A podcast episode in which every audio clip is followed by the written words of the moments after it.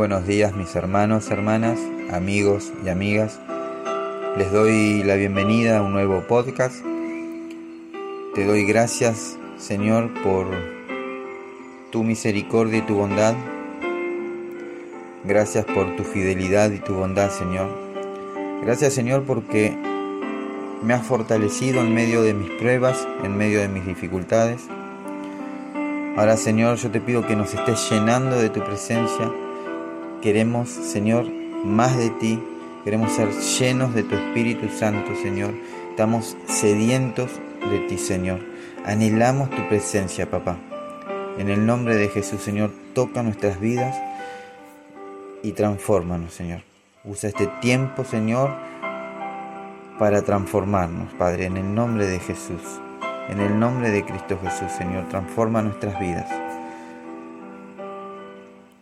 Señor, que este tiempo sea un tiempo de, de reflexión, un tiempo de análisis, Señor, sobre nuestra vida en intimidad contigo, Padre, en el nombre de Jesús. Amén y amén. El Salmo 42, 1 dice la palabra de Dios, como el siervo brama por las corrientes de las aguas, así clama por ti, oh Dios, el alma mía. Amén. En esta ocasión podemos ver el deseo en el corazón de David por la búsqueda de la presencia de Dios, a tal punto de compararse a sí mismo con un siervo, cuya sed le lleva a bramar por las corrientes de las aguas. Ahora la pregunta es, ¿por qué brama el siervo? El siervo brama por dos motivos. El primero de ellos es porque tiene sed. Eh, bramar significa mugir, aullar o gritar. Cuando el siervo brama está demostrando una desesperación interna que constituye un deseo ferviente e imposible de aguantar. Por ejemplo, en épocas de apareamiento, este animal tiende a sudar mucho y este sudor emite un olor que lo delata y lo lleva a convertirse en presa fácil de los leones y demás depredadores del bosque. Por lo que el segundo motivo de su bramido es la necesidad de lavarse y deshacerse de ese sudor, de ese olor.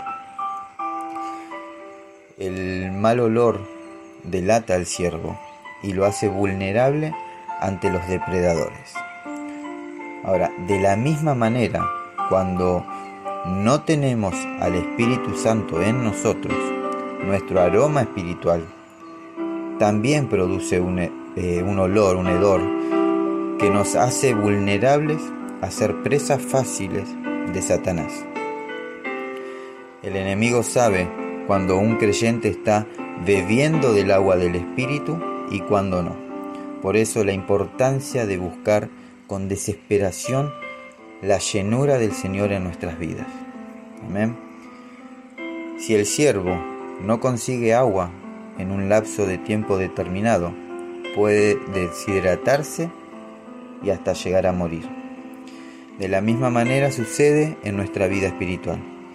Si no estamos llenos del Espíritu de Dios, no estamos llenos del Espíritu Santo de Dios, lamentablemente terminaremos muriendo espiritualmente. Cuando te encuentres deshidratado y ya no pasas tiempo con Dios, la lectura de la Biblia se vuelve una eh, monotonía. Te ocupas y te interesas eh, más por las cosas terrenales. Todo en tu vida cambia y lo más triste es que en el fondo sabemos y sabes que no estás bien, pero aún así no sientes ni haces nada por volver a buscar esa agua viva que es justamente la presencia del Señor. David David pasó por muchas aflicciones, momentos de desesperación en los que tuvo que huir y permanecer solo. Este pasaje nos da a entender que David pudo observar y oír a un siervo en búsqueda eh, desesperada por el agua y pudo entender que la sed que el animal sentía era semejante a su deseo por la presencia de Dios. Y continúa diciendo en el versículo 2, mi alma tiene sed de Dios, del Dios vivo. ¿Cuándo vendré y me presentaré delante de Dios? Algo muy importante es que David decía que su alma estaba sedienta. Esto significa que todo su ser deseaba con desesperación sentir la presencia y la llenura de Dios. Este salmo nos lleva a reflexionar que aunque estemos pasando por adversidades, debemos eh, tener un deseo ardiente, ferviente por la presencia del Señor. Ahora yo te pregunto, ¿hace cuánto tiempo no anhelas esa presencia? ¿Hace cuánto tiempo no tienes una sed profunda por el Señor? ¿Cuándo fue la última vez que derramaste tu corazón y tus lágrimas ante la presencia de Dios? Déjame decirte que si hace tiempo que no buscas esa agua viva que proviene de Dios, aún estás a tiempo. Corre a los brazos de tu Padre que te ama. Él es tu consolador y tu guía. Solo en su presencia podrás encontrar esa agua que te saciará y te dará las fuerzas necesarias para seguir adelante. Dios quiere saciarte de su presencia. Por eso no pierdas más tiempo. Hoy es el día para beber de esa agua viva que te ofrece el Señor. Amén. Juan capítulo 4 versículos 13 y 14 dice la palabra de Dios. Respondió Jesús y le dijo, cualquiera que bebiere de esta agua volverá a tener sed, mas el que bebiere del agua que yo le daré no tendrá sed jamás, sino que el agua que yo le daré será en él una fuente de agua que salte para vida eterna. Amén y gloria a Dios. Amén, amén.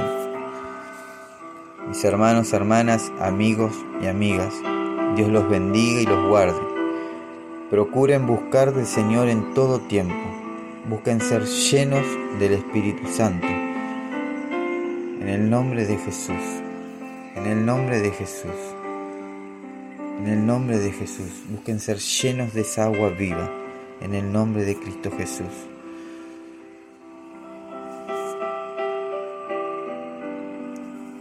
Nos estaremos encontrando en el podcast del día de mañana, si así Dios lo quiere y lo permite. No se olviden de compartir y de bendecir la vida de tu prójimo. Que Dios los bendiga.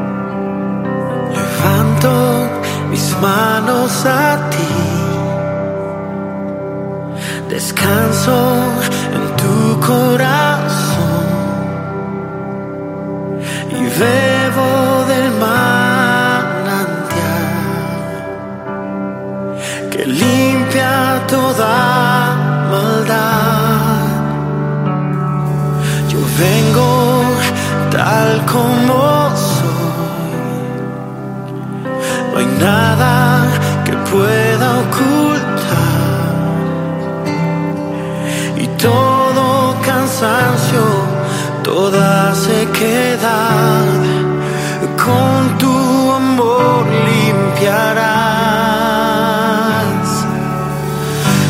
Agua viva, tú la fuente que sacia